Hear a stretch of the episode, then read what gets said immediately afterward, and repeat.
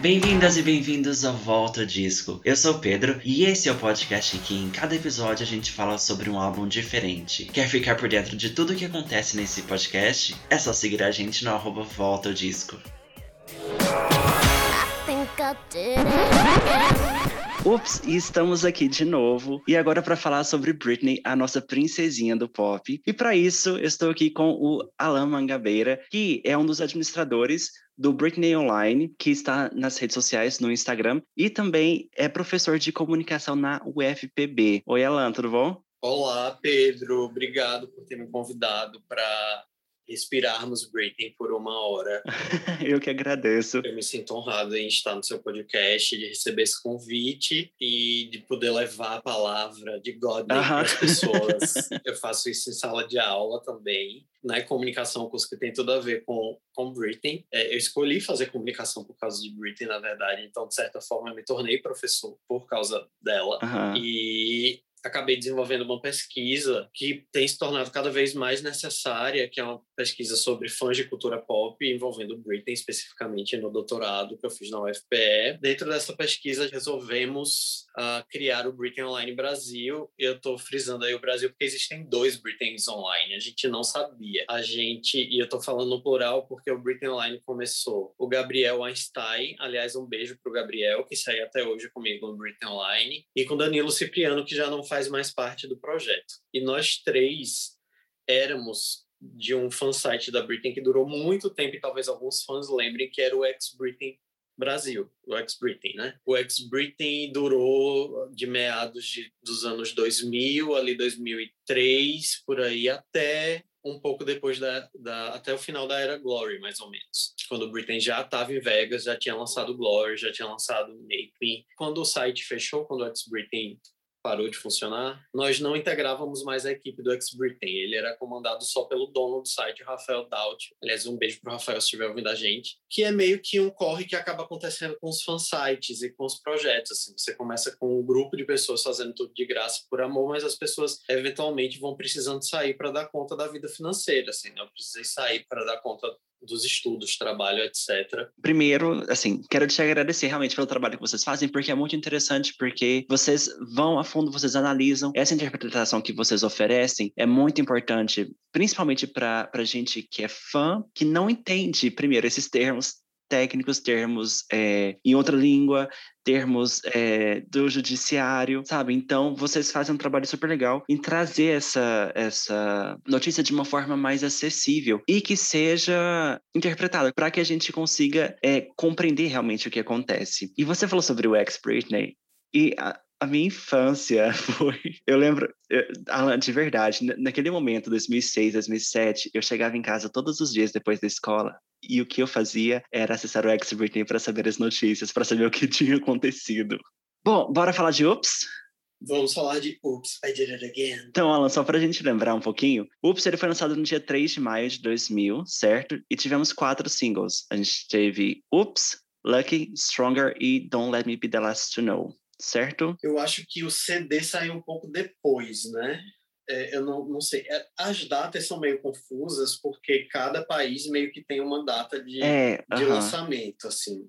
Mas ele saiu sim no comecinho de maio. Ele teve quatro singles quatro singles icônicos. Eu acho que se a gente for parar para olhar para trás da carreira da Britney, são quatro singles muito marcantes. Né? Uhum. E eu vou aproveitar e fazer o entrevistador ele perguntar, Pedro, qual o seu single favorito desses quatro? Desses quatro, na verdade, eu tava pensando sobre isso e eu, esse single em específico, ele é o meu single favorito da Britney. Assim, todos tem que escolher uma música da Britney para tocar, eu coloco esse. Olha a responsabilidade. Que é Ups. Eu não sei se, se o pessoal curte, assim, seus fãs. Acho que ficam, Ups fica um pouco no saudosismo como Baby, sabe? Só que para mim, Ups é uma música tão forte que, assim, em preferência, eu acho que para mim bate Baby. Eu acho engraçado porque Ups ela tem uma presença muito forte na minha vida, mas não é a minha preferida da Britney. Mas sim, ela também bate Baby para mim em termos de espaço que ela ocupa, assim, em termos de iconicidade, tipo de memória afetiva. Acho que até porque no Baby nós éramos muito novos, muito, muito novos. E em Ups a gente já tinha mais consciência e já consumia mais como fã mesmo, assim, tipo, de ir atrás de todas as coisas, etc. Eu acho Baby uma música melhor do que Ups, em termos técnicos, uh, em termos de, uh, de letra, etc, etc. Eu, enquanto uh, professor de rádio e TV, que a gente tem várias disciplinas de áudio, eu acho que Ups é uma masterpiece, assim, da, da edição sonora. As camadas de UPS são incríveis. Se você vai decupando UPS, você vai ouvindo sons que você não ouvia do próprio instrumental. Uh, o baixo em UPS é incrível. Os vocais transitam entre a baby voice e os, a, as notas maiores que Britney alcançava no Baby a, ainda estão presentes ali, transitam pelo sussurro, né, do yeah, yeah, yeah, yeah, yeah, yeah. É uma música que eu acho que é mais que uma brincadeira, assim. A própria Britney sempre fala que prefere Baby a Oops entre os dois singles, assim. E eu entendo que para ela Baby tenha marcado muito mais, porque enfim, mudou a vida dela. E o Ups foi gravado em algumas semanas, né? Então acho que ela não teve nem tanto contato com as faixas assim durante o processo de gravação uh, como ela teve com o Baby, que durou ali quase que um ano, né, de, de cozinhando tudo e tudo mais, tentando achar um som. Então, acho que por isso talvez ela prefira o Baby. Ah, eu até me surpreendi esse ano, principalmente com o Big Brother, porque o tocou muito ah, no sim, Big Brother, uh -huh. e eu ficava pensando assim, e, e, tem tocado muito mais do que qualquer outra música da Britney nos lugares, e eu fico, gente, eu nem, é, ao contrário de você, quando eu penso em Britney, eu não penso em tocar o Ups, assim, eu até tenho outras faixas mais comerciais, tipo Toxic, uh, o Amasley foi o uh, que eu lembro antes de lembrar de Ups, assim. Mas é, ela é, eu acho que Ups também ela tem esse impacto, a faixa em si, que ela resume a sonoridade da época, não só de Britney, mas da Jive Records. Então ela resume a sonoridade do NSYNC, dos Backstreet Boys, de muita coisa que a, a, a Jive estava lançando, que é aquela batida assim, pam, Uh, que também lembra Larger Than Life uh -huh. dos Backstreet Boys, que, né? Uh, e também Bye Bye Bye do N5, remixes daquela época, então é meio que uma música que define a sonoridade dos Sim. anos 2000. Uh -huh. Mas você não falou qual dessas quatro você você gosta mais? Tá, é, de single do Oops, é, eu gosto muito de Don't Let Me Be The Last You Know. Uh, é uma das baladas da Britney que eu mais gosto. É difícil escolher entre Oops e Stronger, por exemplo. Eu acho que Lucky para mim ficaria em último lugar, mas primeiro ficaria Don't Let Me Be The Last You Know, das que eu mais ouço do Oops hoje, né, pensando tipo mais de 20 anos depois. Don't Let Me Be The Last No é a que eu mais escuto e eu acho que talvez Stronger tenha crescido, tenha crescido muito, assim, por causa do Free Britney. E aí eu gosto muito da estética de Oops. Eu, Oops é um dos meus clipes favoritos, um dos, não é o, o favorito. E a imagem de Oops é uma das primeiras que vem na minha cabeça, assim, quando eu penso em Britney, não na Visual, música, mas tipo, Britney de vermelho, a boca com muito gloss, assim, é, é ali a gente tem visuais muito icônicos num clipe que envelheceu muito bem, eu acho. Então, é isso, eu curto muito Ups por causa disso. E eu amo a Era Ups, porque eu amo a Ups Tour eu amo as apresentações ao vivo, com vocais ao vivo da época. Amo as apresentações com vocais pré-gravados da época. Amo as coreografias. Eu sei a coreografia de Oops inteira, assim. É uma das poucas músicas de Britney que eu sei a coreografia do início ao fim. E é isso que marcou muito também em Oops. Assim, além do, do visual, além do clipe, a coreografia. Eu tava assistindo esses dias, eu tava reassistindo Will and Grace, e tem um dos episódios que eles, eles brincam, eles fazem coreografia. Nossa, eu voltei a assistir Will and Grace ontem. Eu voltei do primeiro episódio ontem. Acho que tá na segunda ou na terceira temporada esse, esse episódio que eles fazem em coreografia de Ups. Mas é, é, é todo esse, essa, esse visual foi muito forte. E eu acho assim, gente, todo mundo, as pessoas às vezes comentam, falam, nossa, a época mais linda da Britney foi a era Britney, que ela tava mais linda no auge da, da, da perfeição, assim. Mas para mim, gente, a era Oops, ela tava muito linda para mim nessa, nessa era. Meus clipes, todos. Eu acho que a era Oops e a era Britney, né? Ela tá. Ela, são duas eras muito impecáveis, assim, tiveram turnês impecáveis. Tem passos de danças icônicos. A Pablo Vittar trouxe também um passo de Oops na coreografia. Ah, -huh, uh, sim. Não sei se você chegou a ver no clipe. Antes do I Play With Your Heart. Isso, dizer, da caixinha. Acho que é o uh -huh, game que ela faz assim, né? Bota uma uma caixinha com a mão. Ups, tem referências até hoje em várias coisas, em filmes, séries, em Halloween, em festas da fantasia. Uh, então, eu acho que são duas eras da Britney que a gente precisa realmente dizer que foram eras incríveis. E eu acho que a Ups tem um, um trunfo aí, que é eu acho que a UPS revela muito como a indústria faz as coisas. O UPS foi feito em algumas semanas enquanto Britney estava na turnê Crazy 2K. Eu tava, a gente fez uma live, eu e o Gabriel, a gente estava olhando durante a live assim, as datas. E, nossa, Britney gravou UPS em 13 dias. Ela entrou no estúdio, basicamente, ensinaram as músicas e ela gravou. Tanto, e, e ao mesmo tempo ela estava em turnê, então ela estava com as coreografias da turnê na cabeça, tendo que aprender novas coreografias, porque depois daquilo ela já sairia com a Ups Tour, que era uma turnê, era uma evolução da Crazy 2K, mas as coreografias mudavam 100% ao mesmo tempo ela já ela estava divulgando a Crazy 2K, tava, tinha que começar a divulgar o Ups Tour com um milhão de entrevistas. E eu tenho pastas com as performances, né, separadas assim no HD uhum, externo. Meio, são muitas performances de Ups, assim, muitas performances de Ups. Então ela viajou o Reino Unido, ela foi para o Japão, ela foi pra, ela viajou a Europa inteira, ela veio para o Brasil, ela viajou o mundo todo para divulgar o Ups. Uh, a mulher não tinha como, assim, eu acho que se teve um ponto do começo do surto, talvez tenha sido ali por causa da quantidade de trabalho. E a Ups Tour tinha shows assim um atrás do outro, assim, eram shows quase que a Anitta no começo da carreira, assim, shows, vários shows por semana e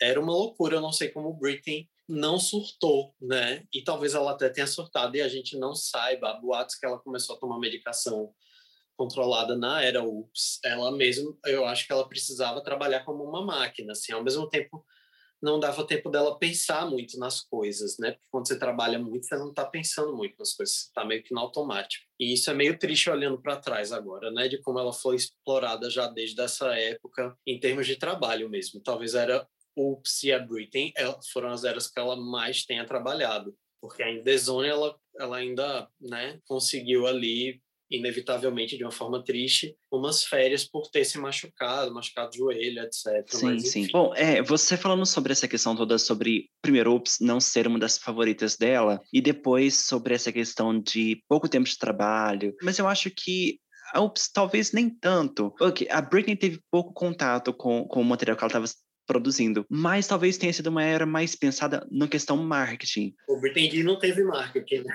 Você tem razão, assim, ele é, ele é mais um CD no sentido de, tipo assim, ó, Britney, isso aqui, a gente passou, né, a gente tá um ano amadurecendo isso aqui e deixou pronto para você chegar e colocar sua voz né, que é uma coisa que, que Xuxa fala muito nas entrevistas. Ela diz, ela dizia assim: eu não gravava CDs, eu colocava a voz, que era ela chegar, tipo, a música estava pronta, ela chegava ali e disse, ficavam para ela: é assim, assim, escuta aqui a demo. Aí ela reproduzia aquilo, colocava a voz. Com o Ups, eu acho que foi mais ou menos nesse aspecto. Tem Dear Diary, que é a primeira composição da Britney, né, a, a vir no álbum, uh, que disseram que, segundo relatos da época, ela escreveu na turnê eu ouvi um podcast que eu indico muito para os fãs da Britney. É um podcast em inglês que chama The Original Doll, uh, só que escreve The original.doll the podcast, porque tem dois podcasts também chamados Original Doll. Tem um de um amigo meu, que é o Felipe Servati, e tem esse do James, que eu acho que é James Horton, que eu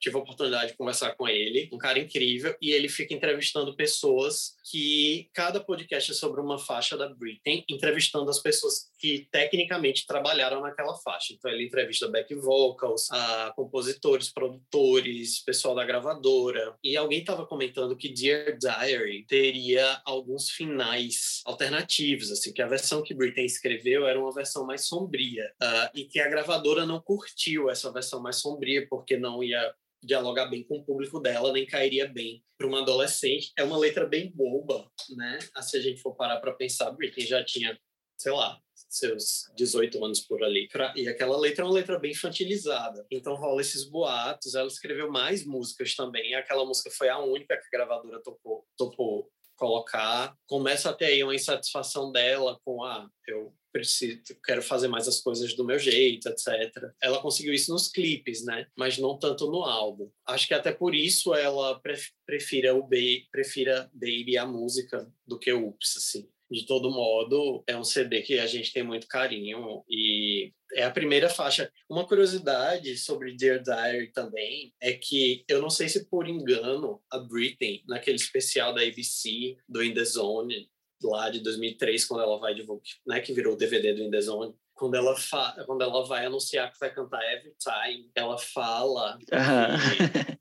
Aquele clássico textozinho, né? I'm gonna slow things down with the ballad and I hope you guys like it. E aí ela, só que ela fala ah, também okay. que aquela uh -huh. música foi a primeira música que ela compôs na vida, Every Time, se referindo a Every Time. O que dá um choque com The Diary, porque teoricamente até e com o Britney e com e com várias coisas do Britney, mas aí o Britney ela meio que co-compôs, né? E aí também a gente não sabe, porque muitas vezes o artista, ele, sei lá, compõe uma uhum. música cinco anos antes, e a música só vai virar, só vai entrar no CD muito tempo depois. Então, ok, ela pode ter escrito Every Time antes do Britney, inclusive, o que confirma uma teoria minha de Gabriel de que Every Time não é uma música para o Justin Timberlake como ela foi vendida, né? Talvez a gravadora tenha se aproveitado da situação e não, essa música vai casar muito com, com o término né? Enfim, ela fala isso. Vocês podem pegar o DVD do The de vocês e botar no, ou procurar no YouTube Every Time ABC Special. Vocês vão ver a Britney falando que Every Time foi a primeira música que ela compôs e que ela escreveu essa música na Alemanha no ano 2000. E aí a gente fica tipo, oi? E Dear Diary. Tudo bem, a gente perdoa, claro, Britney. que Britney pode ter esquecido simplesmente de Dear Diary, porque a gente perdoa, né, Britney, esse, esse lapso. Mas eu fiquei me perguntando se talvez Everytime tenha vindo antes de Dear Diary. E eu achei isso um fato curioso, assim, porque Everytime é muito mais madura do que Dear Diary, né? E também ajuda a gente a pensar nessa teoria de que talvez a música realmente, de que Dear Diary realmente tivesse uma letra mais profunda e que a gravadora tenha paudado para a época né? Já Every Time tenha rolado da letra ter um significado mais profundo, mas aí Britney foi vetada no clipe, né? Acho que quem é fã lembra até dos boatos da época, de que Britney tentava suicídio, era um clipe sobre suicídio, etc. E eles meio que na edição fizeram, remanejaram isso, que veio acontecer de novo com Glory, com Make Me, com o mesmo diretor, com David LaChapelle, né? Acabou só que aí o clipe inteiro foi pro Beleléu, clipe original de mim. Então tá tudo muito interligado com o Ups. Eu acho que o Ups ele moda muita coisa na carreira da Britney. Assim. Sim. Uma coisa que eu amo do álbum, não sei você, Pedro, mas uma coisa que eu amo são os, são os, os interlúdios, né? Que a gente chama de interlúdio. Me lembra muito a Janet Jackson, me lembra muito os CDs da Janet Jackson. Acho que aí a gente começa a perceber também uma influência muito mais da Janet, que Britney sempre mencionou mais do que Madonna, na carreira da Britney sonora, né? E de coreografias, apresentações, etc.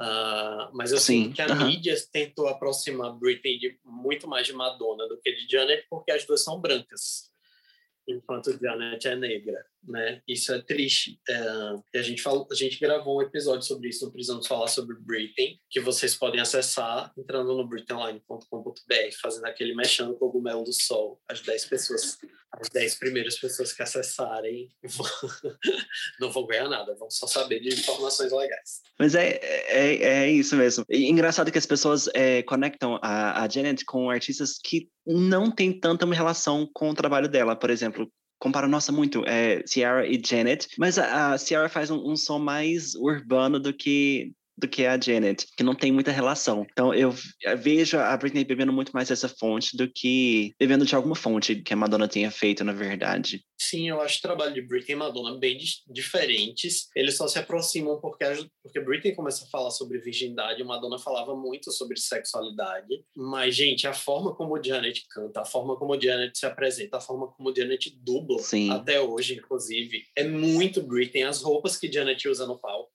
outro dia eu estava reparando que a Janet tem um, uma coisa que ela faz nas coreografias que Britney passou a fazer no In The Zone, que é abaixar o cós da calça ah. durante a, a calça que já é baixa, que já está ali beirando, está beirando a, a vagina da Britney. ela ainda dá uma, ela segura com o dedão e abaixa e aquilo meio que faz parte da coreografia. E Janet faz exatamente isso, né? É, e eu acho que tem uma performance da Britney que é 100% Janet que é a performance de Boys no Saturday Night Live. Gente, é muito Janet aquilo. Muito Janet. A música ficou muito mais Janet com o remix. É, a própria Janet tem uma música que, que eu acho que chama Nasty Boy, que a Britney dublava, que a Britney fazia um cover de Nasty Boy na Baby One More Time e Nasty Boy, não tem como não pensar em boys, né? Porque é a música inteira Britney falando boys e get nasty. Então não tem como não lembrar. E ela, a roupa, que são várias peças sobrepostas, assim, e um boné parecido com esse que eu tô usando aqui, as pessoas não vão ver, mas o Oops, ele me lembra muito Janet, assim, eu acho que demarca ali um, uma proximidade com, com Janet, eles já estavam tentando um dueto com Madonna, uma curiosidade sobre o álbum. Isso chega na, na mídia, na mídia brasileira, inclusive no Rock in Rio. O Maurício, eu nem sei pronunciar o sobrenome dele direito, é, é uma pessoa que cresceu no nosso imaginário enquanto jornalista, mas eu sempre erro o sobrenome, que entrevistou a Britney, ele brinca na entrevista do Fantástico, perguntando o que é que a Britney acharia de um dueto com a Madonna, e ela ri meio sem graça, dizendo que acharia ótimo. E aí ele fala assim: e o que é que você acha de vocês duas juntas cantarem Like a Virgin? E Britney meio que fecha a cara e não gosta da piada, mas por pura coincidência, elas cantam Like a Virgin juntas. por pura coincidência ou não, né? No VMA 2003. Enfim, naquela época, Madonna e Britney já estavam se programando para gravar algo para o Britney. E até onde eu sei, de fofocas de bastidores, não deu certo, porque Madonna acabou gravando alguma coisa para o Austin Powers. E aí eles fizeram essa coisa com Britney também, exatamente com Boys, né? Que também foi para Austin Powers o filme. Madonna estava gravando, acho que Beautiful Stranger, se eu não me engano, e acabou não, não dando certo. Mas é isso, assim, acho que no Ups já estava rolando essa, essa conversa entre as duas aí para uma sim. aproximação. Muita informação nova, gente. Peguem as referências, tá? Eu vou assistir depois.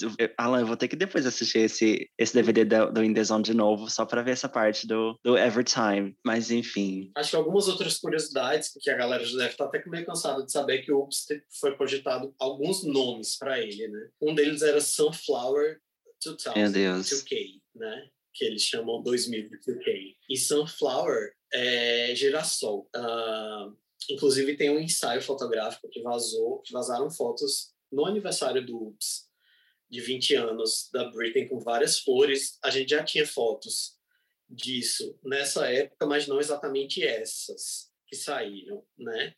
Junto com esse relançamento do Ups em vinil da em Picture Disc, e aí teve um desse do Record Store Day, que eram com B-sides, etc. E uma das fotos é Britney num jardim, vestida meio que de Lolita e com a mão na boca, meio que dizendo ups, assim. É, eu acho muito possível ter sido cogitada para capa, pensando que o álbum se chamaria Sunflower 2K, né? Uh, é um jardim artificial, então tem essa coisa da virada do milênio, etc. E ao mesmo tempo tem uma música chamada Ups, né? Que seria o primeiro single. E aí eu acho que essa foto funcionaria muito como capa, assim. Ainda bem que mudou, porque Sim. eu amo a capa do Lux. Amo, amo, amo a capa do Lux, é uma das minhas favoritas. Amo a roupa que ela tá usando. Amo tudo na capa do Ups. É, quando eu vejo uma cortina, uma cortininha. Todo fã recria. Eu já recrio a capa do Ups. O que, me, o que me fala um pouco sobre essa coisa do, do Sunflower 2K é que a Britney meio que a gente tem essa história do Project Rose, né? Projeto é, Rosa Vermelha, que os fãs ficam que a Britney está postando há mais de um ano no, a Britney entre aspas, né? Tá postando há mais de um ano no Instagram. Recentemente ela postou fotos nuas com flores vermelhas. E eu fico pensando que desde o Ups ela já estava dialogando com flores. E a própria a próprio a própria arte do Baby One More Time ela, a do disco, ela tem uma flor desenhada pela própria Britney. Não sei se todos os fãs sabem, mas aquela flor foi desenhada pela própria Britney. O ex, o primeiro, um dos primeiros namorados, o primeiro namorado da Britney que a gente tem notícia que era um cara bem mais velho que ela. Ele leloou vários itens pessoais dela, Sim. muito estranhos, assim, tipo calcinha, sutiã, cartas que ela escrevia, né, há uns dois anos atrás demos que ela gravou da Whitney Houston, que até vazaram, músicas inéditas que ela gravou naquela época, antes de ficar famosa. E, uma, e nas cartas e cadernos que ele tinha de Britney, cadernos de escola, Britney meio que ficava treinando o autógrafo dela. Uh, e no autógrafo tinha as flores. A flor que está no disco do Baby estava nesses autógrafos e a Britney não tinha gente, não tinha ninguém. Então, uma das folhas é engraçado porque tem ela treinando o endereço do site dela. E eu achei isso super fofo, assim, tipo, ela pensando em possíveis nomes de site, assim, tinha com a própria letra dela e as flores e tal. E eu vejo que que o Oops era um, era um álbum que teria o nome de uma flor, e agora Britney volta com essa história do Project Rose, que ninguém sabe exatamente o que é. E se você for digitar Project Rose no Google, você vai achar várias informações sobre um projeto de, um, de uma universidade nos Estados Unidos, acho que no Arizona, se eu não me engano, uh, de apoio a vítimas de tráfico humano e sexual. E Britney fala no depoimento dela no primeiro depoimento que ela deu, né, no dia 23 de junho desse ano, que ela se sente traficada. Né? Ela não diz que foi traficada, ela diz que se sente traficada. E para muitas pessoas, e a gente trabalha muito com interpretação de texto, né? Ela vai dando as informações aos poucos. Para mim, ela diz nas entrelinhas que ela foi abusada, que ela foi traficada sexualmente. Ela usa o termo que só pessoas traficadas sexualmente trabalham tanto quanto ela trabalhou. E ela não fala sobre abuso sexual, mas diante de tudo que Kesha já falou sobre abuso sexual, Lady Gaga já falou, Madonna já falou, a gente fica pensando, né, o que é que não rola na indústria eu tendo trabalhado nessa indústria também, a gente sabe de várias coisas de bastidor muito tristes. E eu fico pensando no que é que a flor representa para Britney nesse sentido, assim, se é uma coisa, se a gente está olhando demais, dando muita atenção.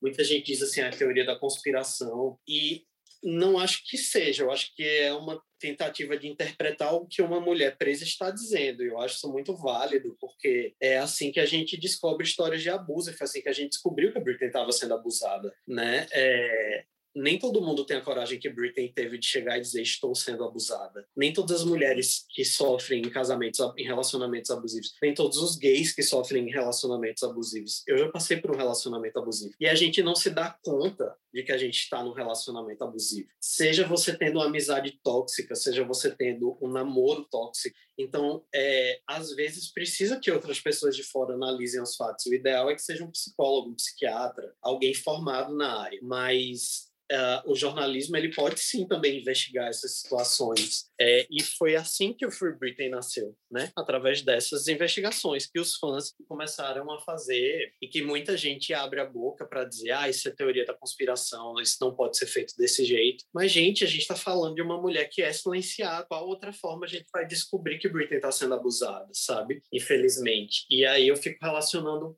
não sei. Isso é uma interpretação minha, assim, com relação ao nome do Oops, de tipo Sunflower. E tem músicas que ela diz, tipo, I Can Get No Satisfaction, é, que tem uma, uma escolha muito específica, né, uh, ali no título. What You See is What You Get é uma música muito feminista, uh, né, que ela diz que você não pode dizer que tipo de roupa ela deve usar. É, e tem um trecho que ela diz, que é uma frase que para mim volta muito no, no movimento For Britney, que é, a gente critica Britney, a gente criticou Britney por muito tempo sem saber o que estava acontecendo, né? Por coreografias mal feitas, por ela estar com má, má vontade, a gente não sabia o que estava acontecendo. E eu peço desculpas ao universo, assim, por ter criticado coreografias e a má vontade dela, apesar de sempre achar que tinha alguma coisa estranha ali e de participar ativamente do movimento. Mas é, os fãs têm uma imagem que a própria gravadora e a própria Britney ajudaram a construir, que eles querem que Britney atinja essa imagem de perfeição. E eu acho que ela atingiu essa imagem no Oops. É a primeira vez que ela atinge essa imagem. No clipe do Oops, inclusive, no clipe de Oops, inclusive, e no clipe de Stronger, ela só reafirma isso. Então tinha que ser a magreza daquele, daquele momento, tinha que ser a perfeição de cabelo daquele momento. E Britney era muito nova, a gente envelhece, a gente não consegue. Uhum Sim. atingir o nosso ápice de beleza da adolescência depois que a gente envelhece, né? E tem uma frase em What Is What Get que ela diz assim: I can be anything you dream of, but I gotta feel free, né? E eu acho que isso responde a muitas questões dos fãs, assim, tipo, eu posso ser o que você sonhar e quiser que eu seja, mas eu preciso ser livre para preciso me sentir livre para que isso aconteça. É, e Britney não se sente livre desde quando? Muito antes até de 2007, talvez, né? Então, eu acho que não tem como a gente ter a nossa Britney de volta enquanto ela não se sentir livre. E eu acho que ela avisou isso em What You See What You Get. E por mais que ela não tenha composto as músicas do Oops, vários produtores falaram que enquanto ela gravava, ela dava muito pitaco. Uh, e que ela não pedia para levar os e que ela não pedia créditos por esses pitacos. E nesse podcast de Original Doll, os produtores têm confirmado isso, que Britney participa sim da escrita de várias músicas, mas ela pede para que o nome dela não esteja ali. E é o contrário do que acontece na indústria. E eu fico me perguntando, em músicas super pessoais, a gente olha para o Ups e pensa assim, ah, ela gravou em três semanas, ela não teve nenhum, nenhum input ali. Mas, na verdade, ela até teve, foram 13 dias, né? E, em colocar várias coisas, em sugerir várias coisas, sugerir a estética no pop e acaba influenciando na letra. Uh, e eu fico me perguntando se a própria equipe já nominava ela de escrever coisas mais profundas e permitia que escritores homens mais competentes escrevessem. Que a gente escuta músicas tipo Piece of Me e você pensa, não, é impossível Britney não ter escrito isso. E ela não escreveu. Mas aí ela é amiga do Blood China Hunt, que era o, da dupla que produzia. Então ela pode ter chegado para eles e ter dito assim: ah, e se a gente colocar uhum. isso aqui, isso aqui, mas não bota meu nome aí e tal, não sei o quê. Claro, isso sim é teoria. Né? Eu estou só pensando aqui algo, mas eu fico me perguntando se se não tem coisas que a própria Britney tentou dizer desde aquela época mesmo ela não compondo algumas faixas. Meu Deus, minha cabeça está explodindo aqui tipo. Porque What You See is What You Get para mim é muito simbólica e fala muito sobre hoje em dia e sobre o Free Britney, sobre as mensagens que teoricamente ela manda no Instagram, que a gente não sabe se é ela que manda, se é, né? Don't no Door é outra música super feminista que tem no álbum e são minhas duas músicas favoritas do álbum todo, fora os singles. What You See What You Get e Don't Go Knock no Door. Eu ainda prefiro What You See What You Get por causa da performance. Ela começava a tirar a roupa e eu, meu Deus, o que é que tá acontecendo? Estou virando hétero, socorro. E aí, é... e eu amava aqueles estalinhos na performance, desse estalo de dedo. Também é uma das minhas favoritas. A gente vai falar, na verdade, a gente vai falar um pouquinho sobre o álbum. Vamos ter as nossas favoritas no meio de tudo. Ah, antes de, de passarmos para essa fase, eu queria falar sobre duas coisas com você. Primeiro, a performance do VMA 2000. Todo mundo fala da performance da, da Cobra, mas para que a performance da Cobra chegasse, a gente precisou passar por essa performance de 2000. Qual foi o peso dessa performance na carreira da Britney? Eu acho que essa performance tem um peso muito maior do que a performance da, do VMA 2001, porque ela faz de uma forma sutil, agressivamente sutil, uh, uma transição visual da imagem que Britney vendia comercialmente, muito milimetricamente calculada da menina virgem para a menina que está começando a falar sobre sexo, que ela faz um striptease, né, ali. Eu acho que tem uma coisa que, é, que passa, passou um pouco batido para mim na época, porque a performance de Oops é muito icônica, a parte de Oops. Mas olhando hoje para trás, eu dou até uma ênfase na parte de I Can Get No Satisfaction. Por quê? É, você deve lembrar que na época várias revistas, tipo Capricho, toda tinha Alô Garota, que a gente se passava, morria de vergonha para comprar, lia emprestado das amigas. Então todas as revistas comentavam. E eu lembro muito desse debate, até na própria MTV, dos Rolling Stones criticando Britney por terem gravado o cover da revista Rolling Stone, escrevendo uma crítica super negativa ao cover, de muita gente dizendo que Britney uma vez entrou. Sabe aquela piada da Carla Pérez que o pessoal fala que ela dizia alguma coisa errada? Eu não lembro o que era. Por ela ser loira e mulher e tal, não sei o quê. Isso rolava com a Britney, de que eles diziam que Britney tinha encontrado os Rolling Stones a Britney tinha entrado no elevador e eles estavam no elevador e ela não sabia quem eles eram, mas ela tinha gravado um cover deles. Na verdade, a Britney sempre falou dos Rolling Stones com muita propriedade. A crítica começa a falar que ela, principalmente a crítica do rock, ela é muito agressiva com o pop. E o rock ele é muito masculino e considera o pop muito feminino e muito gay. Aí por isso rola muito preconceito com o pop. E aí a gente tá falando sobre machismo, né? Ah, e aí, por que que Britney não podia gravar? Ninguém questionou tanto quando Britney fez um cover de Cher no Baby One More Time, né? Que já tem ali um cover de The Beat Goes On. Claro que não tinha o peso que que é que é Can Get No Satisfaction tem, porque poucas pessoas no mundo, inclusive, conhecem The Beat Goes On na própria voz da Cher.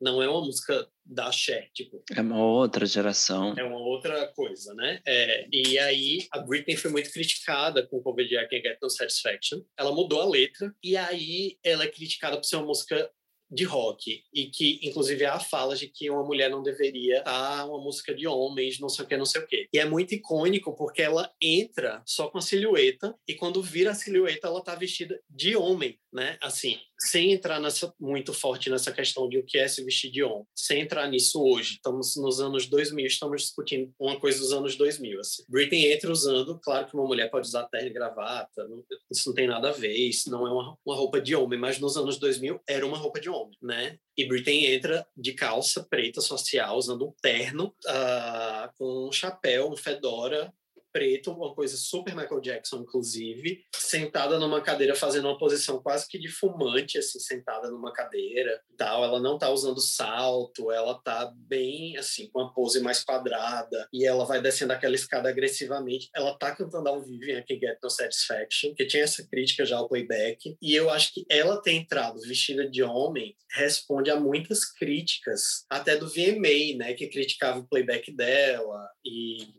enfim, como a, apresenta como a apresentação dela foi criticada no ano anterior. Então, acho muito importante ela ter surgido criticando o machismo muito antes de Beyoncé ou muito Sim. antes de outras uhum. cantoras uhum. fazerem, como fazem hoje, de uma forma muito mais sutil. E aí ela arranca aquela roupa e ela diz, tipo, eu não preciso disso, né, para fazer o que eu faço de melhor. Eu não preciso eu não preciso de nada emprestado dos homens. Isso não me satisfaz. E ela fica ela simula que está nua e aí ela choca todo mundo com uma das maiores coreografias que ela já fez, que é aquela versão de Upside Again, é, que é incrível. Eu estava revendo essa semana e aquilo é chocante a cada segundo que passa. Realmente. Nossa, eu não tinha pensado nesse lado todo de, dessa questão do dela entrar com com a roupa, com o terno e tudo mais. Meu Deus, gente.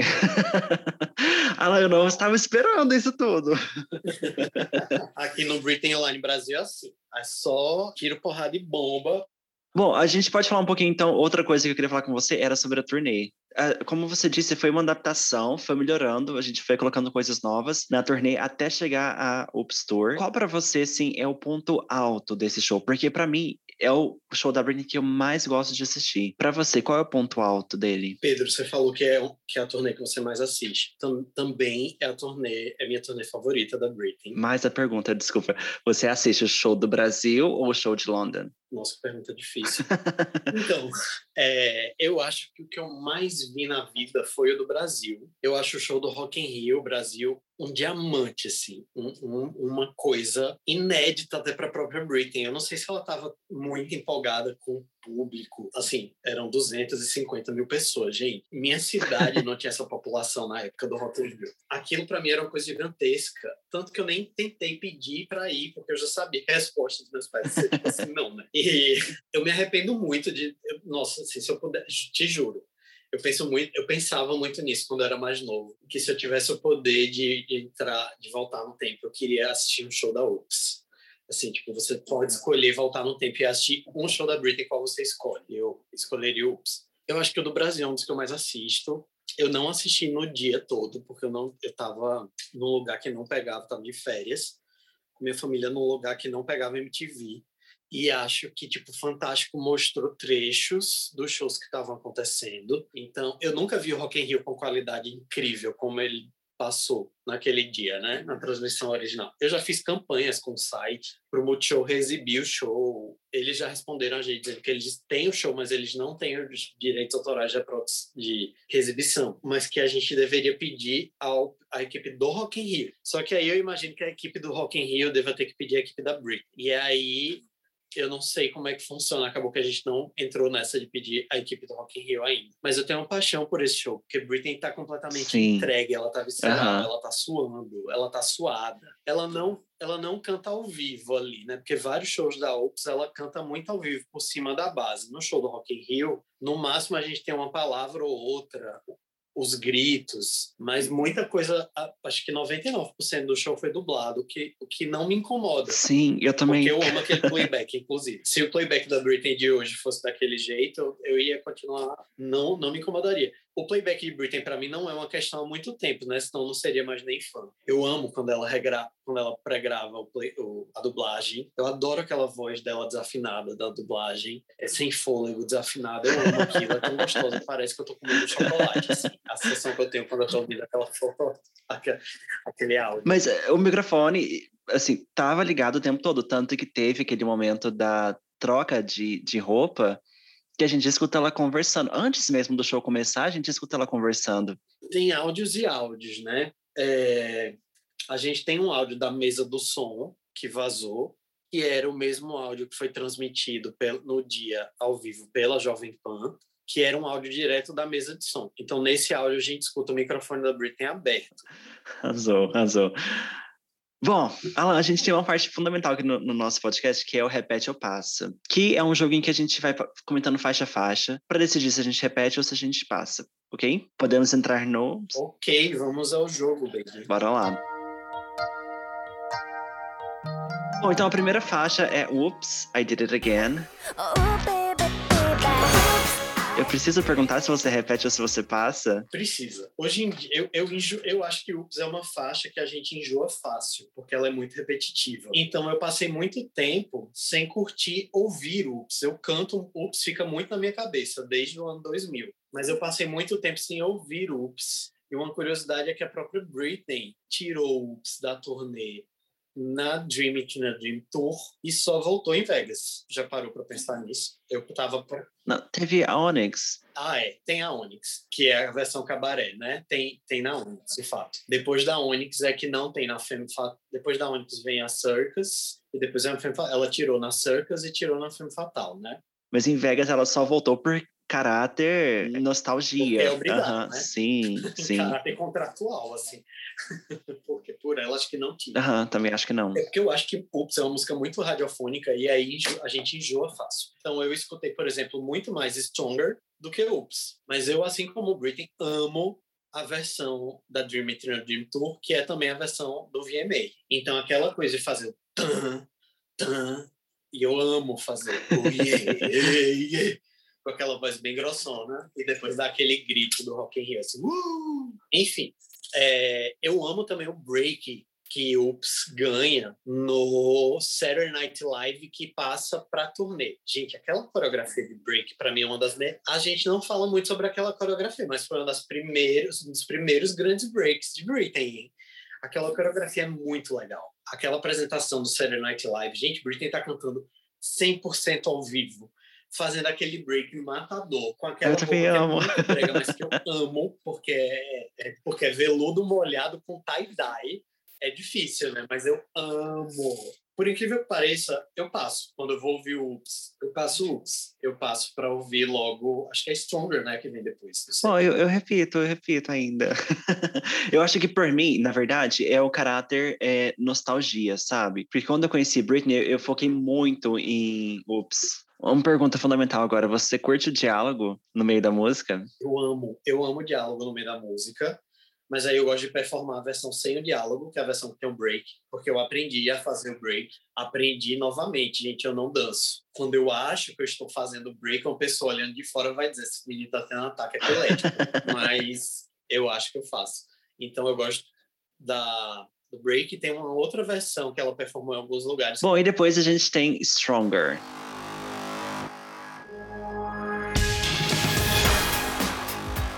Stronger que ficou muito forte de, depois de 2007, 2008 foi muito forte essa música Stronger, mais recentemente em Vegas e agora com o movimento Free Britney, com tudo que está acontecendo, ficou mais forte ainda. O que você acha dessa música?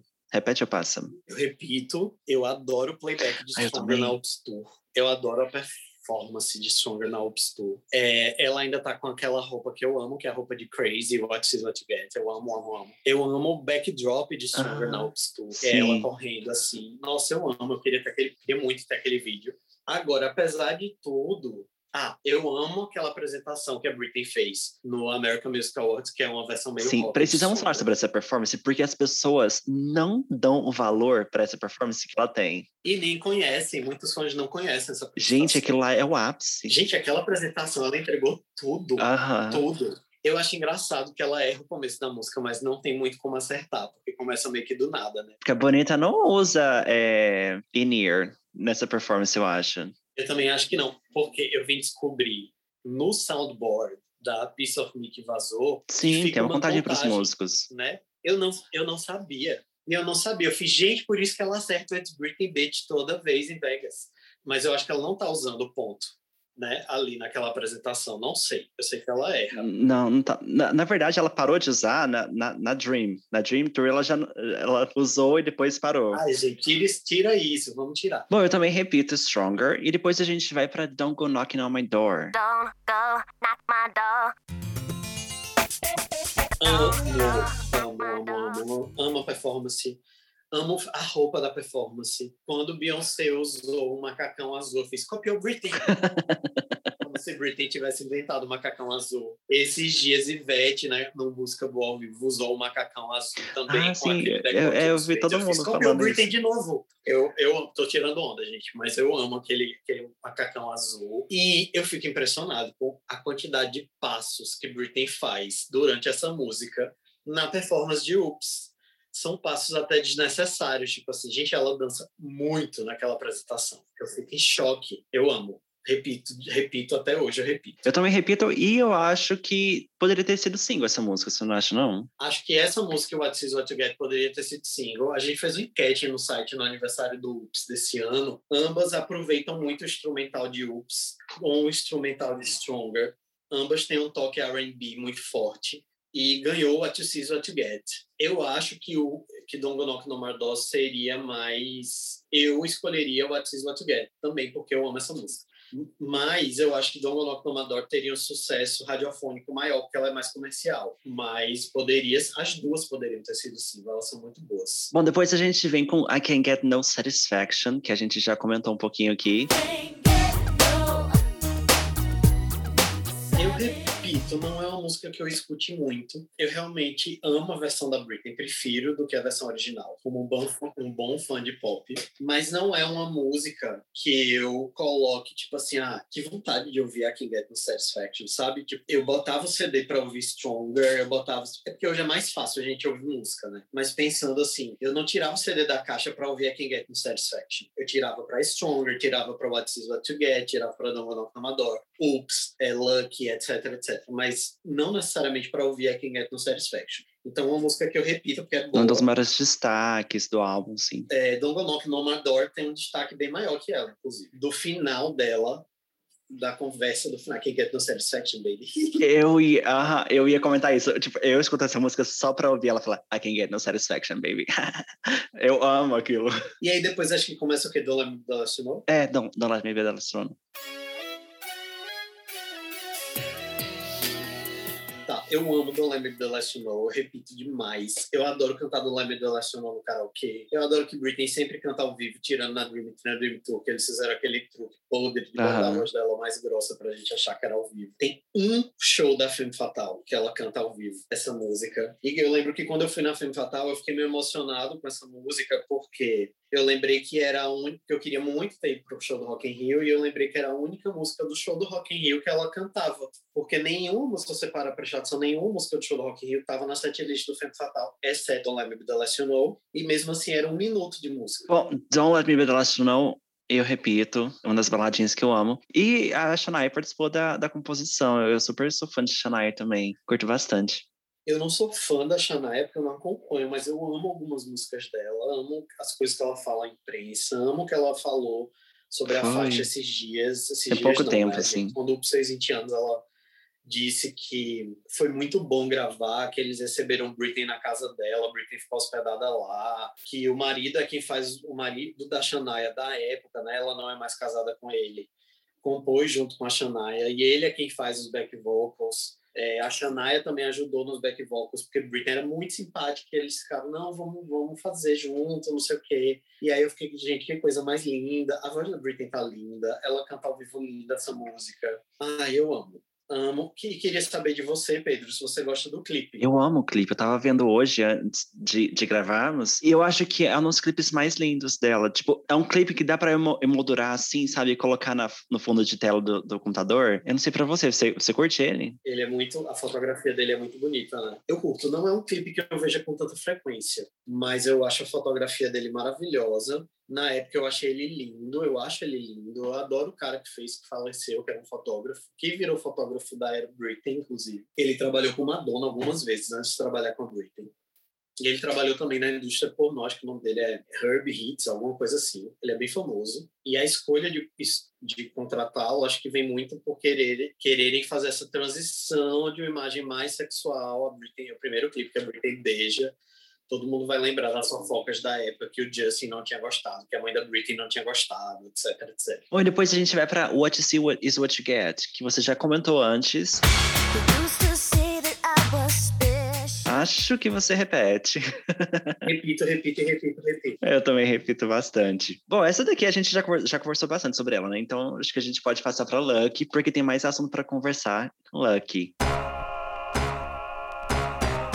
E aí, repete a passo. Lucky é uma música que eu enjoei, assim como Ups. Eu adoro o single, adoro o clipe. É um clipe que eu vejo, eu vejo mais o clipe do que eu escuto a música. Faz muito sentido hoje. O Max Martin fez um, fez um review dessa música semana passada no Instagram dele, porque completou aniversário. E ele falou muita coisa sobre o Lucky que eu não sabia. Ele disse que Lucky falava sobre outra coisa e aí eles foram mudando a letra e que, enfim, eu não vou lembrar o que ele disse agora porque era um textão, eu foi bem grande, tanto que eu lembro que ele postou e foi tipo, continua nos comentários. Eu achei que ele fosse falar mais do Free Britney, colocar um Free Britney, mas ele não botou, ele só falou que gosta, que é uma música que fala muito sobre Britney hoje. E que, e que ele gosta de escrever músicas passando um tempo com o artista e entendendo o que está acontecendo com o artista. Então ele basicamente ele diz em outras palavras que aquilo já estava acontecendo com Britney naquela época, que não foi só uma coisa genérica que ele escreveu. Então, eu acho Lucky uma música muito forte mas eu acho ela um pouco enjoatível, né? então eu vou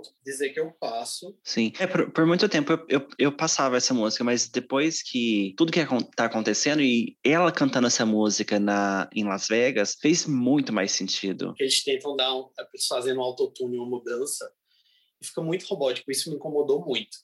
Então eu achava muito depressivo, sabe, ver Lucky em Vegas. Faz muito sentido, sim é, faz total sentido, e total sentido ser depressivo, e eu acho que Britney não regravar, dublar e fazer uma performance bem meh pra Lucky é meio que... Mas eu acho que a, questão de ser uma performance bem meh, eu acho que é porque ela foi como ela conseguiu fazer, sabe? Porque, tipo, over, Overprotected, a gente sabia que ela não, não poderia colocar no show. Por, por causa de tudo que estava acontecendo. Então, Lucky, ela colocou, mas colocou dentro dos padrões que era permitido para ela, sabe? Talvez ela fizesse uma versão rock and roll de Lucky hoje em dia. Ah, né? não sei, legal. mas eu acho que acho que é ter, ter sido um momento com aquele instrumental mais depressivo, eu acho que foi muito intencional, assim, dela. Sim, com certeza. E é, os fãs fizeram um vídeo, né? Com, esses, com essa versão de Lucky, um clipe. Tipo, Lucky da vida real. Era, tipo, cenas de Britney na vida real que pareciam com as cenas do clipe, só que com o instrumental de, e os vocais de Vegas.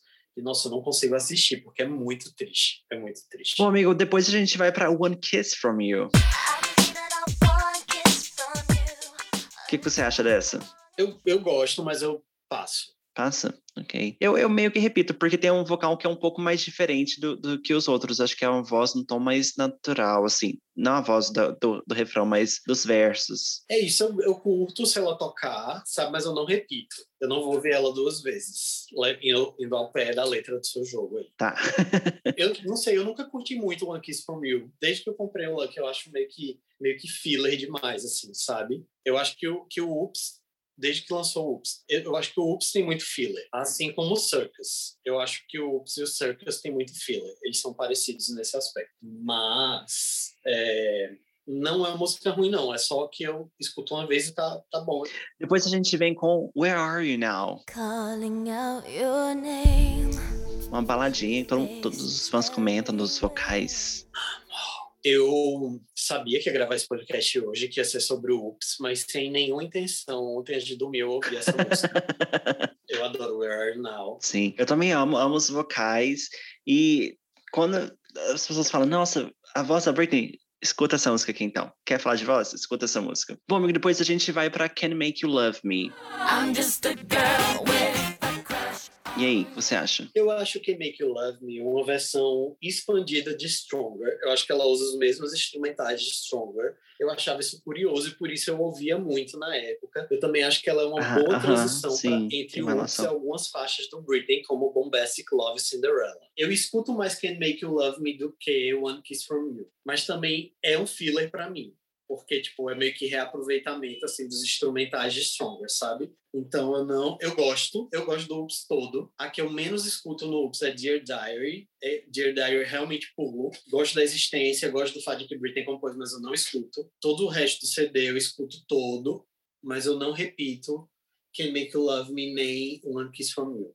Bom, eu, eu repito, eu acho, eu gosto. Assim, mesmo que sendo, assim, tem uma, a mesma vibe, eu, eu combino essa talvez com, com Stronger, uma coisa meio também com Don't Go Knocking e What You See. Tem, tem essas vibes assim. Acho que talvez seria legal se estivesse na turnê. Não estava, tudo bem, mas eu repito. E depois a gente vai para When Your Eyes Say It.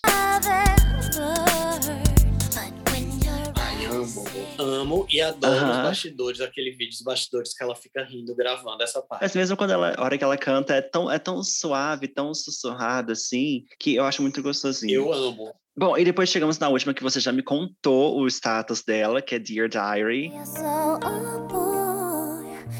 Tá, mas você pulou uma faixa que tem na versão brasileira, não tem na americana. Ah, sim. Então, eu fui. Eu, eu tenho duas versões. Eu, tenho, eu tô aqui no Spotify, mas também no meu CD tinha Girl in the Mirror, tinha You Got It All, Hard.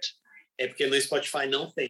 Ó, oh, You Got It All é uma música que era do Baby, né? Foi gravada pro Baby e acabou entrando no Oops. Eu gosto de You Got It All, mas eu não, não class... Eu tenho um single de You Got It All, inclusive. Eu coleciono Britney e tem uns singles meio aleatórios, assim. E na França, eles lançaram o Oops e eles não incluíram You Got It All no CD. Eles fizeram um outro CD fizeram um box que vinha o Oops sem o All. Eu acho que assim, sobrou CD da da primeira tiragem. Aí eles relançaram com um box e nesse box vem um card sleeve, é, vem um box grossão, bem bonito, assim, com a capa, do, a mesma capa, normal, etc. Mas aí vem o CD normal, quando você tira o CD, vem, atrás tem um CD card sleeve, né, aquela, capa de, aquela capa de papelão, com um close no rosto da Britney na, na, foto da, na foto de capa. Então é só o close no rosto da Britney com It All e ele é um CD misto. Ele tanto é um CD de áudio quanto ele é um CD ROM. Então se você coloca ah, ele no tá. computador, ele tem uns vídeos de bastidor e ele tem karaokê de Oops, Lucky Stronger, karaokês oficiais para você cantar com o clipe e a letrinha passando, assim, e tal, não sei o quê. E aí os fãs consideram como um single de Got It All, porque é a faixa que ele toca quando você bota no, no CD, no som, é You Got It All. Uhum. Ah, não sabia. Bom, é, You Got It All. Pra mim, a, a questão You Got It All Hard e Dear Diary é que eu acho que combinariam muito mais com o Baby do que com o Sim. Oops. Então, assim, as três eu meio que passo, ok? Sim elas combinam mais com Baby e Gil Garero é um cover, né? Eu não sabia disso. Eu adoro Hort, mas a letra, acho a letra dela bem bobinha, mas eu acho ela menos boba do que Dear. Diary. Eu gosto do instrumental de Hort. Oops, we did it again. we did it. Chegamos ao fim dessa saga, ups, dessa viagem. Nossa, Alan, assim, eu acho que como fã, você fez um entregou assim, porque tem muita informação super legal que a gente não sabia, coisas assim que a gente foi pegando, referências para a gente ok, fazer nosso trabalho de casa. Eu tenho só tipo, a de te agradecer. Eu não sei nem o que falar, realmente, porque foi, foi, foi muito instrutivo, sabe? Foi tipo uma, uma visão sobre o UPS que eu não tinha. Realmente eu tinha uma visão mais de nostálgico por ter feito parte da minha infância, mas algumas coisas que você pontuou fizeram toda a diferença aqui para essa experiência que a gente está tendo aqui nesse, nesse episódio de hoje. Então, muito obrigado por ter vindo, Alan. Eu que te agradeço, Pedro. Muito muitíssimo obrigado pelo convite é, e por me receber tão bem, com tanto carinho. queria te agradecer, agradecer a Laila pela edição desse podcast, agradecer as pessoas que estão ouvindo a gente e dizer que quando eu topei participar desse podcast, porque eu gosto, eu amo falar sobre Britney, eu sempre faço isso de graça, é, seja em qualquer lugar e toda oportunidade que eu tenho, eu fico muito feliz empolgado com o convite. E queria dizer que estamos vivendo tempos obscuros, né? Mas o convite do Pedro foi bem especial porque ele me chamou para a gente dar um respiro. E é um respiro que eu acho que eu preciso, todos os fãs precisam senão a gente enlouquece é, com o Free Britney, com as coisas que Britney tem passado, que são coisas gravíssimas. Eu queria só aproveitar esse podcast para relembrar os fãs o motivo pelo qual eu tenho um fansite, e eu acho que é uma coisa que a gente precisa ter nos dias de hoje, que é fazer a verificação das notícias, né? A gente está com um presidente, que eu não chamo de presidente, inclusive, que foi eleito através de fake news. A gente tem Sim. o pai da Britney que consegue manter o controle da Britney através de fake news há mais de 13 anos. Uh, e eu queria pedir encarecidamente aos fãs, que são fãs como eu e como você, Pedro, que leiam as coisas, não leiam só as manchetes das coisas. Esse é um exercício que a gente precisa fazer com Britney e que a gente precisa fazer na nossa vida para evitar que a gente tenha. Isso é tão grave que isso provoca mortes, como tem acontecido com o Covid. Tilhar, leia antes de compartilhar. E se for comprar qualquer coisa da marca Britney Spears, compense é, usando a hashtag em tudo que você puder. Se você comprar quando a gente compra uma camisa dessas, seja lá em qual loja for, mas que é oficial da Britney, esse dinheiro vai para o pai, uhum. vai sustenta a conservadoria. Então, se for comprar, escreve um Free Britney na, na camisa, sabe? É, tenta usar isso, com, tenta usar contra a própria indústria, porque não tem como parar de comprar uma vez que o público geral consome ouve, compra os perfumes, não tem como fazer esse boicote, mas a gente pode usar o produto contra a própria marca, né? E é isso que eu tenho tentado fazer, assim. Eu ganhei de uma amiga a camisa da Renner, por exemplo, e escrevi Free Britney, pedi a meu namorado para escrever Free Britney, o Free, né? Porque o Britney já vem escrito na camisa. Então eu tenho tentado fazer isso, assim. É, se vai comprar vinil, massa, compra, mas não fica postando tanta foto, exaltando tanto, incentivando tanto outras pessoas a comprarem. Claro que cada um consome e faz o que, que bem entender, mas pensa que, pô, enquanto, enquanto isso, Britney pode estar tá sendo fisicamente abusado e a gente não sabe, sabe? E isso é muito triste, assim. Então, é, a gente precisa, infelizmente, pensar que existe um ser humano por trás disso e decidir se você é fã da marca ou se você é fã de Britney. Porque sendo fã de Britney, não tem como comprar e não se sentir mal pensando que ela pode estar sendo, nesse momento, agredida fisicamente em casa, enquanto a gente está falando sobre o UPS, sabe? Então é muito triste, mas por isso também eu topei dar esse respiro, porque a história é. não é só da uhum. Britney, também é nossa. Então a gente compra muitas vezes por nós mesmos. Você não compra pela Britney, você compra pela sua nostalgia, né? Então acho importante a gente ter esses momentos de respiro e não invalidar as coisas que a Britney fez, porque ela se esforçou muito para fazer. Não é só usar contra a própria equipe. É isso que eu queria deixar para os fãs. Alan, para terminar, conta pra gente aqui mais uma vez o endereço do seu site, as redes sociais em que a gente pode encontrar vocês. Gente, é o seguinte, a gente já recebeu ameaças da própria equipe da Britney por existirmos e defendermos o Free Britney desde o começo. E antes dele existir, no próprio X-Britney, tá? Então, a gente já mudou de endereço no Instagram, por exemplo, pelo menos umas quatro vezes. E o arroba que você vai nos achar agora é arroba britainonline.com.br, com os pontos mesmo. Foi o que sobrou depois de a gente já ter usado Britain Online Brasil, Britain Online BR, Britain Online, é, enfim, a gente já tentou todas as variações e esses Instagrams eles foram derrubados pela própria equipe da Britney. Nosso Twitter já foi derrubado pelo menos duas vezes. No Twitter a gente conseguiu manter o Britney tá online. No, no Instagram, que é a nossa principal plataforma, que é a que a gente mais atualiza, onde a gente mais tem seguidores, que é arroba online.com.br. A gente deve Inclusive, a gente tem tentado conseguir esses itens para sorteio, tipo vinil, camisas, coisas, para que as pessoas não precisem comprar. Óbvio, né? Que a gente só consegue um ou dois, etc. Então, pode ser que a gente faça um sorteio em breve de um desses vinis. E quando nossas redes sociais caírem, é só acessar o nosso site, porque o site é muito difícil, muito mais difícil de derrubarem, que é o britainonline.com.br. É, a gente tem atualizado muito pouco o site, a gente tem atualizado mais o Instagram, mas no site você vai achar todos os documentários da Britney para assistir legendados e inclusive o For the Record, o I Am Britney Jean, o Frame Britney, o Battle for Britain, que é o mais recente da BBC. Então você vai achar todos esses documentários mais recentes e os antigos shows e coisas do tipo legendadas para vocês se interarem mais sobre o que acontece com Britain. E é isso. Ok, é isso, gente. Então sigam lá, acompanhem o Britney Online. Alan, muito obrigado por ter vindo hoje. Eu amei, você veio participar aqui com a gente. Amei essa conversa. Amei esse respiro. Assim, quando você quiser voltar, a casa tá, tá aberta para você, Olha, ok? Eu sou Inês Brasil, é só me chamar que eu venho. Então me chama que eu venho. É, como falar de Britney, pode me chamar, pode, pode ser o Gabriel na próxima para a gente alternar também, não ficar só eu. Um beijo para você, Pedro, por ter sido tão fofo e querido e por me proporcionar esse respiro. É, quando você quiser respirar, me chama. Breathe on me. sem ser sexualmente falando, assim. Vamos dar esse respiro. Sim. Vamos dar esse respiro juntos, porque a gente precisa disso. E você fique com, você se sinta convidado para quando a gente for fazer o Precisamos Falar sobre Britney, a gente possa te chamar também é, para você falar sobre o seu podcast, divulgar o podcast, divulgar o trabalho. Fã precisa ajudar fã, né? E é isso aí. Obrigado e beijo para todo mundo que aguentou ouvir minha ladainha por horas e horas. Bom, eu quero agradecer a todo mundo que escutou a gente até aqui. E a gente se vê no próximo episódio do Volta ao Disco. Até mais. Tchau, tchau.